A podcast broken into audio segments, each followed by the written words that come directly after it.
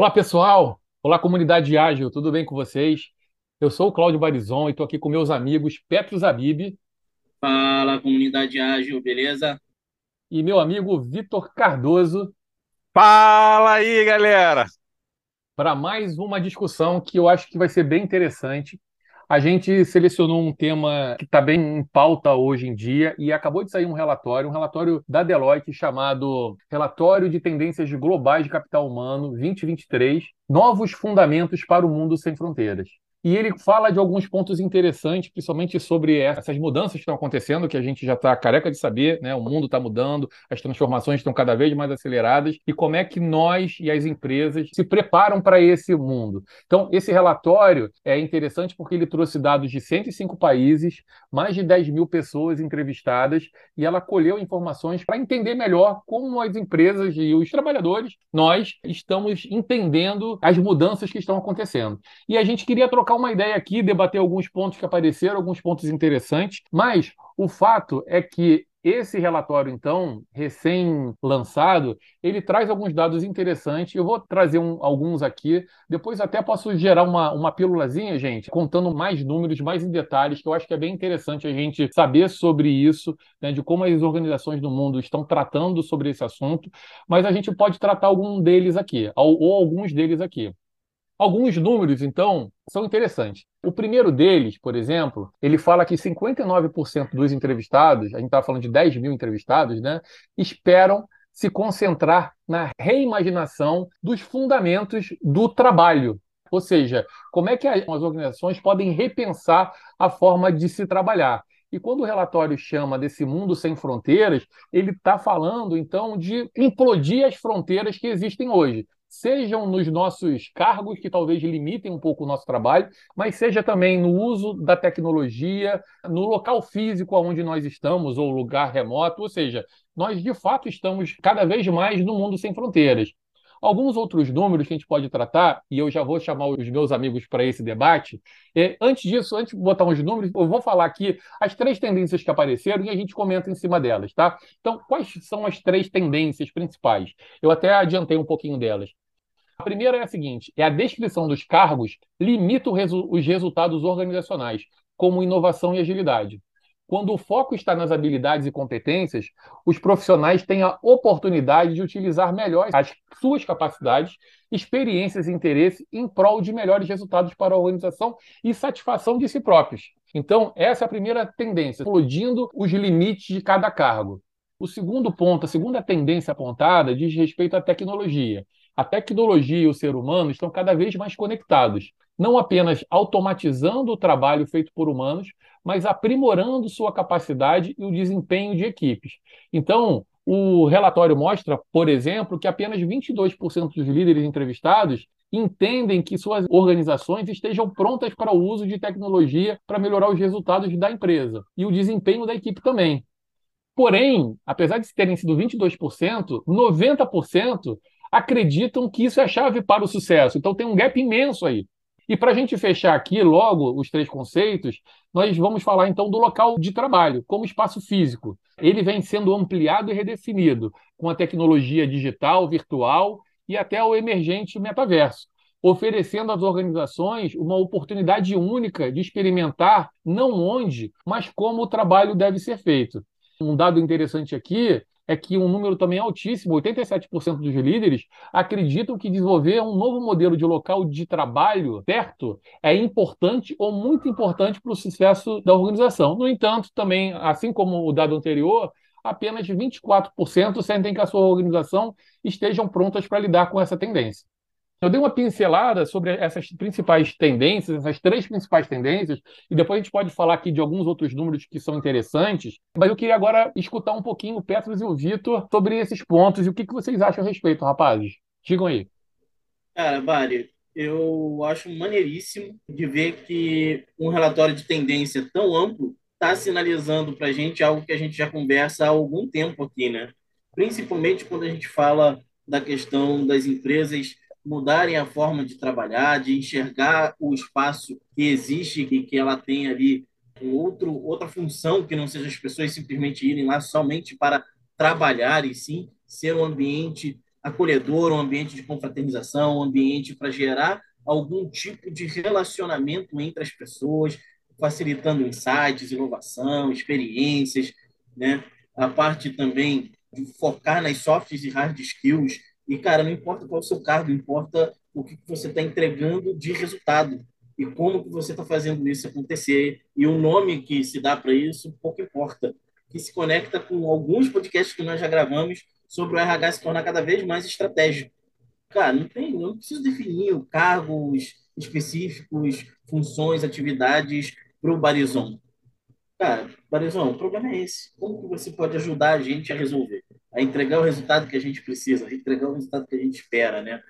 E talvez a gente tenha falado um pouco menos e talvez seja a parte mais complicada a questão realmente da tecnologia, porque a velocidade com que chegam tecnologias novas está cada vez mu muito mais acelerada. Assim, eu acho que não está dando nem tempo das pessoas conseguirem entender efetivamente algo novo que chegou, já está chegando a próxima e gerando um hype muito grande de temos que usar, ao invés de, cara, calma, quais são os problemas que nós temos?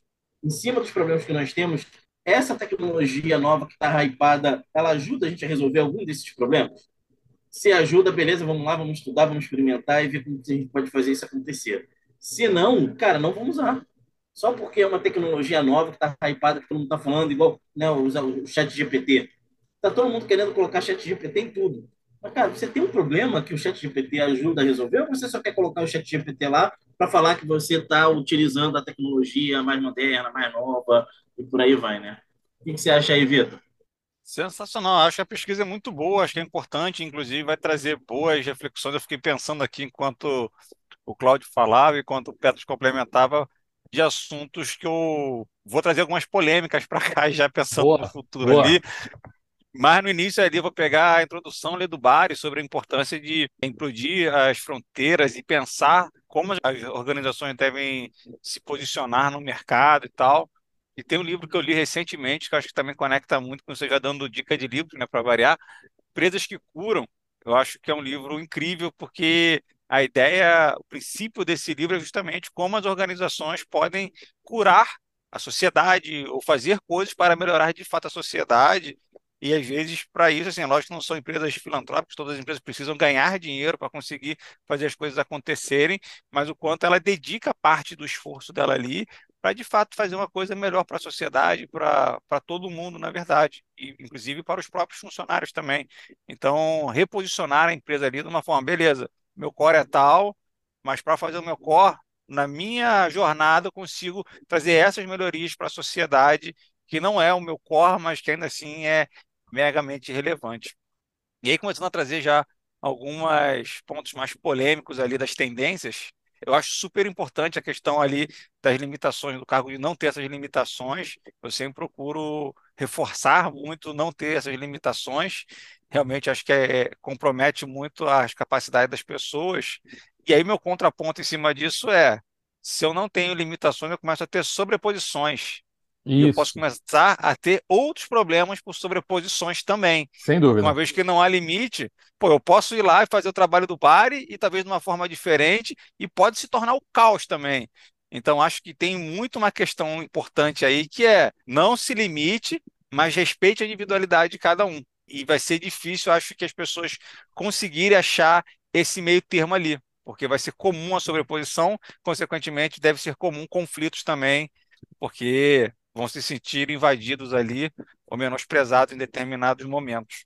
Então vou até deixar isso aí já quicando para depois meus amigos falaram ou querem comentar logo agora? Quer não, comentar, cara, é, não, esse ponto é ótimo, Vitor. Até usando o próprio relatório para ratificar isso, porque o relatório, então, traz a necessidade das empresas buscarem experimentar. Fato como o Petro falou, a gente vem falando disso aqui, a gente conversa disso, porque isso é, é o all about agility. É disso que a gente vem falando há um tempão, não nós, né? Nós, agilistas de uma maneira geral, que respiramos esse tema. Esse relatório até faz um convite, de fato, às organizações para buscarem essas respostas. Mas uma coisa interessante que o relatório traz é que ele fala que essas respostas devem ser buscadas em conjunto entre as organizações e os profissionais. Exatamente para que as pessoas entendam aonde é o limite, se é que vai entender aonde é o limite, mas talvez conviver com essa interseção de, de papéis, ou não de papéis, ou trabalho, para que as pessoas se respeitem e combinem o jogo ali. No fundo, é uma questão de combinar.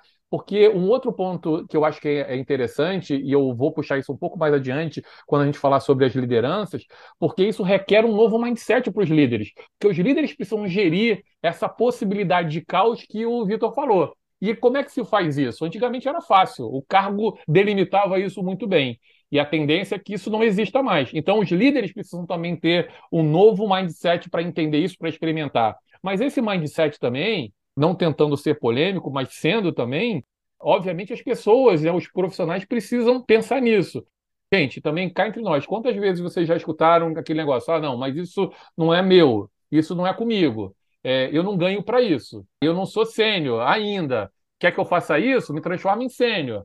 Então, essa mentalidade, ela tem que amadurecer para todo mundo, e é o que é legal, porque significa dizer evolução, evolução de todos mas é de todos, né? Os profissionais também. Porque, de fato, pelo menos eu, sinceramente, já ouvi isso várias vezes.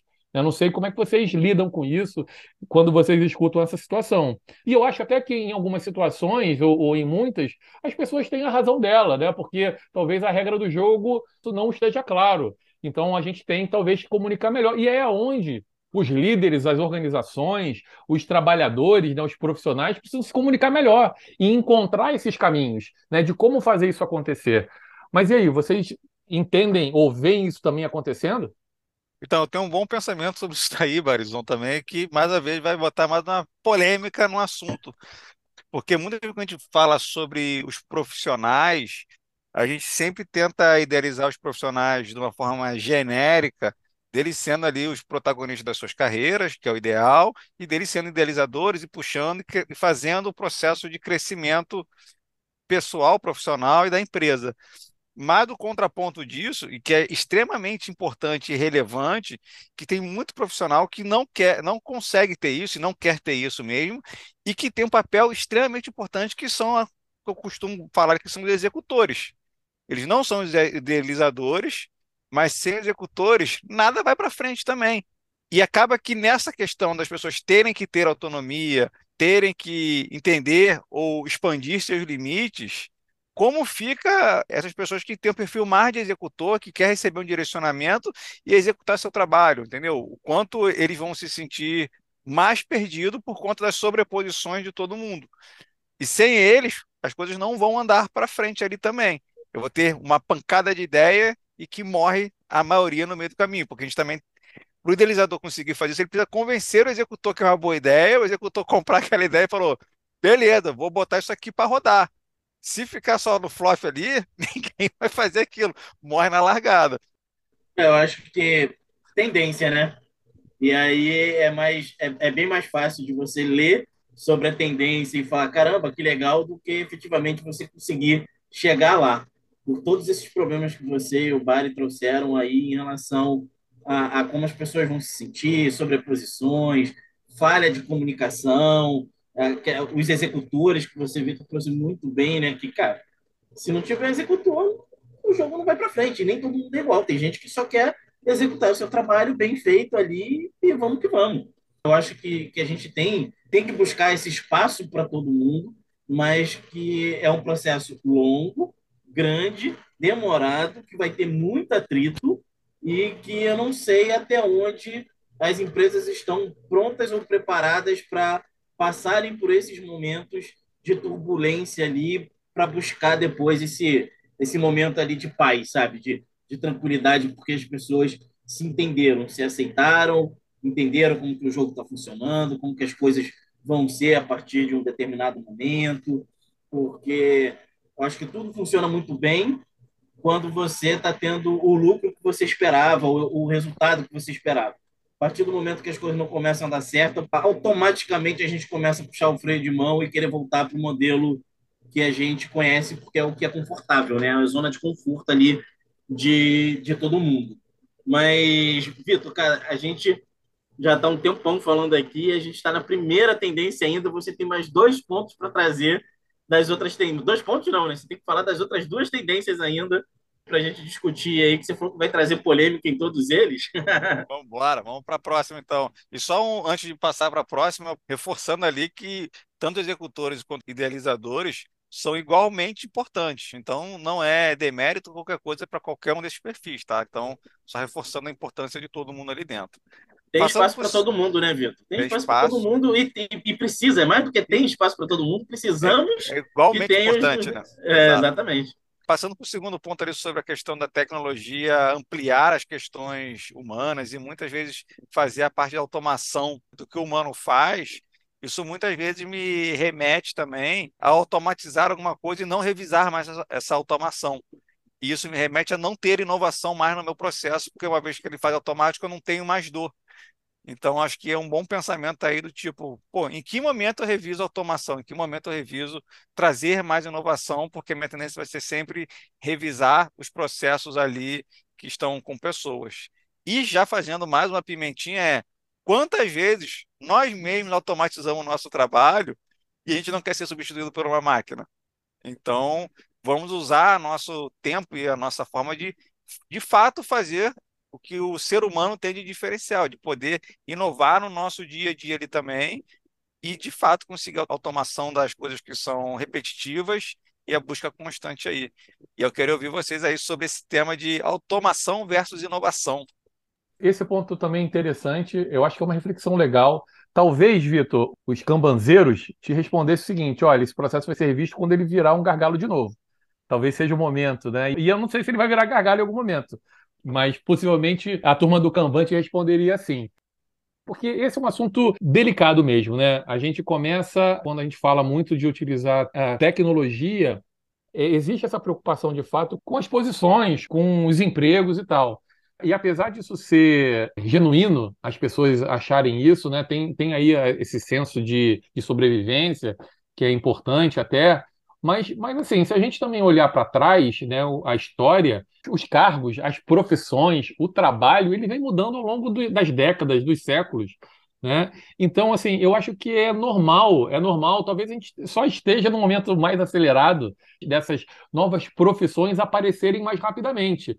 Mas eu acho que é normal, eu entendo isso com muita naturalidade, como parte do processo que a gente está vivendo e que a gente precisa se adaptar, e eu não tenho dúvida que a gente vai encontrar novas formas de nós usarmos né, as nossas capacidades para entregar valor de alguma forma. Ou seja, o que eu estou querendo dizer, de que apesar de não saber como isso vai acontecer, eu não tenho dúvida de que a gente vai encontrar a maneira de todo mundo ter o seu trabalho, ou de poder gerar o ou de poder, de alguma maneira, é, sustentar a si e a sua família eu não tenho uma preocupação muito grande com isso, não. Pode até parecer meio prepotência ou, ou, egoísmo. Eu acho que a inovação, a experimentação, ela vai trazer para a gente, como vem trazendo, é, uma, uma mudança mesmo do trabalho, né? como vem acontecendo. Então a gente vai encontrar outros trabalhos, outras formas de fazer, outras. Né? Hoje em dia, né, muita gente. Vamos lá, né? Só para pegar um exemplo aqui, quantas pessoas vocês conhecem que são influenciadores digitais?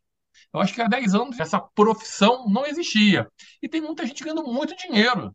É só para dar um pequeno exemplo, é claro que não são milhões de pessoas, mas é só uma forma também que as pessoas estão encontrando a forma de expandirem a sua capacidade. Ou seja, aquele professor, por exemplo, que só usava a sala de aula, isso era conhecido por seus alunos, tem tido a oportunidade de oferecer para o mundo a sua capacidade e se ele for bom, ele vai conseguir atrair seus seguidores e vai fazer dinheiro com isso. Então, então gente, assim, talvez eu esteja sendo muito simplista, mas eu acredito muito que a tecnologia está aí para ajudar mesmo, e para tirar aquele trabalho chato, repetitivo e botar as pessoas para pensarem, para fazer algo novo. E aí, e é por isso que eu acho que a educação, ela ganha uma importância muito grande, a educação, a preparação, né, cuidar das nossas crianças, dos nossos jovens, para que todo mundo tenha capacidade, porque a tendência é que os serviços mais braçais, mais operacionais, eles venham a desaparecer. Hoje, aqui, eu entendo assim que nós temos um país que, infelizmente, investe pouco em educação. E a gente vê a necessidade hoje também, a gente não vê só isso aqui, não. Vê hoje a, a, quantidade de empresas que estão buscando o profissional do conhecimento, não apenas aqui no Brasil, mas no exterior. Ou seja, é uma mão de obra super escassa. Então, está faltando capacitação. Está faltando a gente investir nisso, porque eu, eu acho que o trabalho está aí, né? O trabalho não está mais um trabalho repetitivo. E o Brasil está muito atrasado nisso, né? O Brasil é um país que tem que se modernizar, acabar com esse negócio, né? Esse, esse país atrasado que é. Boa, Mari. Eu acho, Vitor, que a questão aí da inovação versus automação é, é isso que você trouxe mesmo, cara. É, uma vez que você automatizou, que você colocou o processo na esteira, não só a galera do Kanban ali, mas acho que todo mundo é do ser humano. Você pegou, resolveu aquele problema ali, você só vai voltar nele quando ele se tornar um problema de novo, seja por gargalo, seja porque alguém inseriu alguma informação que ele não estava preparado para lidar com aquilo, e aí o processo não funcionou, e você vai lá e melhora ele mais um pouquinho, para ele ficar, para ele não quebrar, não deixar de funcionar por alguma razão. E a galera vai automatizando novas coisas, mais coisas, e deixando de olhar para inovar em cima daquele processo que já tem ali. Ou quando chegar uma tecnologia nova que vai virar e vai falar assim, cara, não tem aquela parada que você automatizou? Então, se você fizer desse outro jeito aqui agora, ó, vai ser 300 vezes melhor. E aí a galera vai pegar e vai voltar para aquilo. E, e eu, de verdade, assim, pensando aqui rápido, eu nem sei se isso é verdadeiramente um problema. Uma vez que você já inovou, que você já resolveu e que aquilo está atendendo o seu resultado. E aí talvez essa seja, digamos, a, a grande sacada ali, que é você ter uma pessoa responsável por manter olhando aquele processo para continuar entendendo. Cara, o que a gente fez aqui continua entregando o resultado que a gente espera? Continua. Beleza, a gente não precisa inovar, a gente não precisa mexer, não precisa fazer nada. Não, não, cara, deixou de entregar o que a gente precisava. A gente precisa pegar aqui e pensar numa forma melhor de fazer o que a gente está fazendo aqui. Show de bola. E aí, só complementando rapidinho isso daí, quando eu falo até da questão da inovação, muitas vezes não é nem de fato trazer mais otimização para o processo, e sim derivar ele para um algo diferente mesmo. E aí, às vezes, com a automação do processo, que eu vejo acontecendo também muitas vezes, ocorre o desconhecimento daquele processo, porque você para de atuar ali, deixa de conhecer no detalhe, e aí no final fica assim, ó, não mexe não que tá dando certo. Se mexer vai dar problema. Mas, enfim, vamos para o próximo assunto aqui, que é a questão do, da ampliação do espaço físico ali junto com o virtual e a importância ali também que o Bari trouxe sobre cada vez mais as decisões serem coletivas, né? E o quanto esse processo de virtualização vem, às vezes, não ajudando tanto na cocriação. Em algum momento até cria ali relação entre as pessoas, mas o quanto de fato as pessoas estão conseguindo se beneficiar do processo virtual para cocriar, ou quanto eu cada vez mais ter isso como um comum, eu não tenho mais aquele conhecimento do físico e as relações não vão ser mais é, tão próximas como tem hoje, que foi assunto que a gente já discutiu bastante sobre trabalho remoto e trabalho presencial, de certa forma aí, mas o quanto vocês veem que no futuro, cada vez mais isso sendo comum, a virtualização, o quanto isso pode impactar nesses processos de cocriação e se vocês conseguem ver a evolução do profissional, porque também tudo isso é muito novo, para conseguir trabalhar de forma realmente co-criativa no ambiente virtual. Vitor, minha preocupação não é nem só com cocriação, que é importantíssima, mas questão de engajamento, de comprometimento, porque você deixa de ter relacionamento com as pessoas. Se eu não te conheço, cara, você está no perrengue, no sufoco, por que, que eu vou fazer hora extra para te ajudar, sabe? É tipo, quase que um. Cara, problema é teu aí, te vira.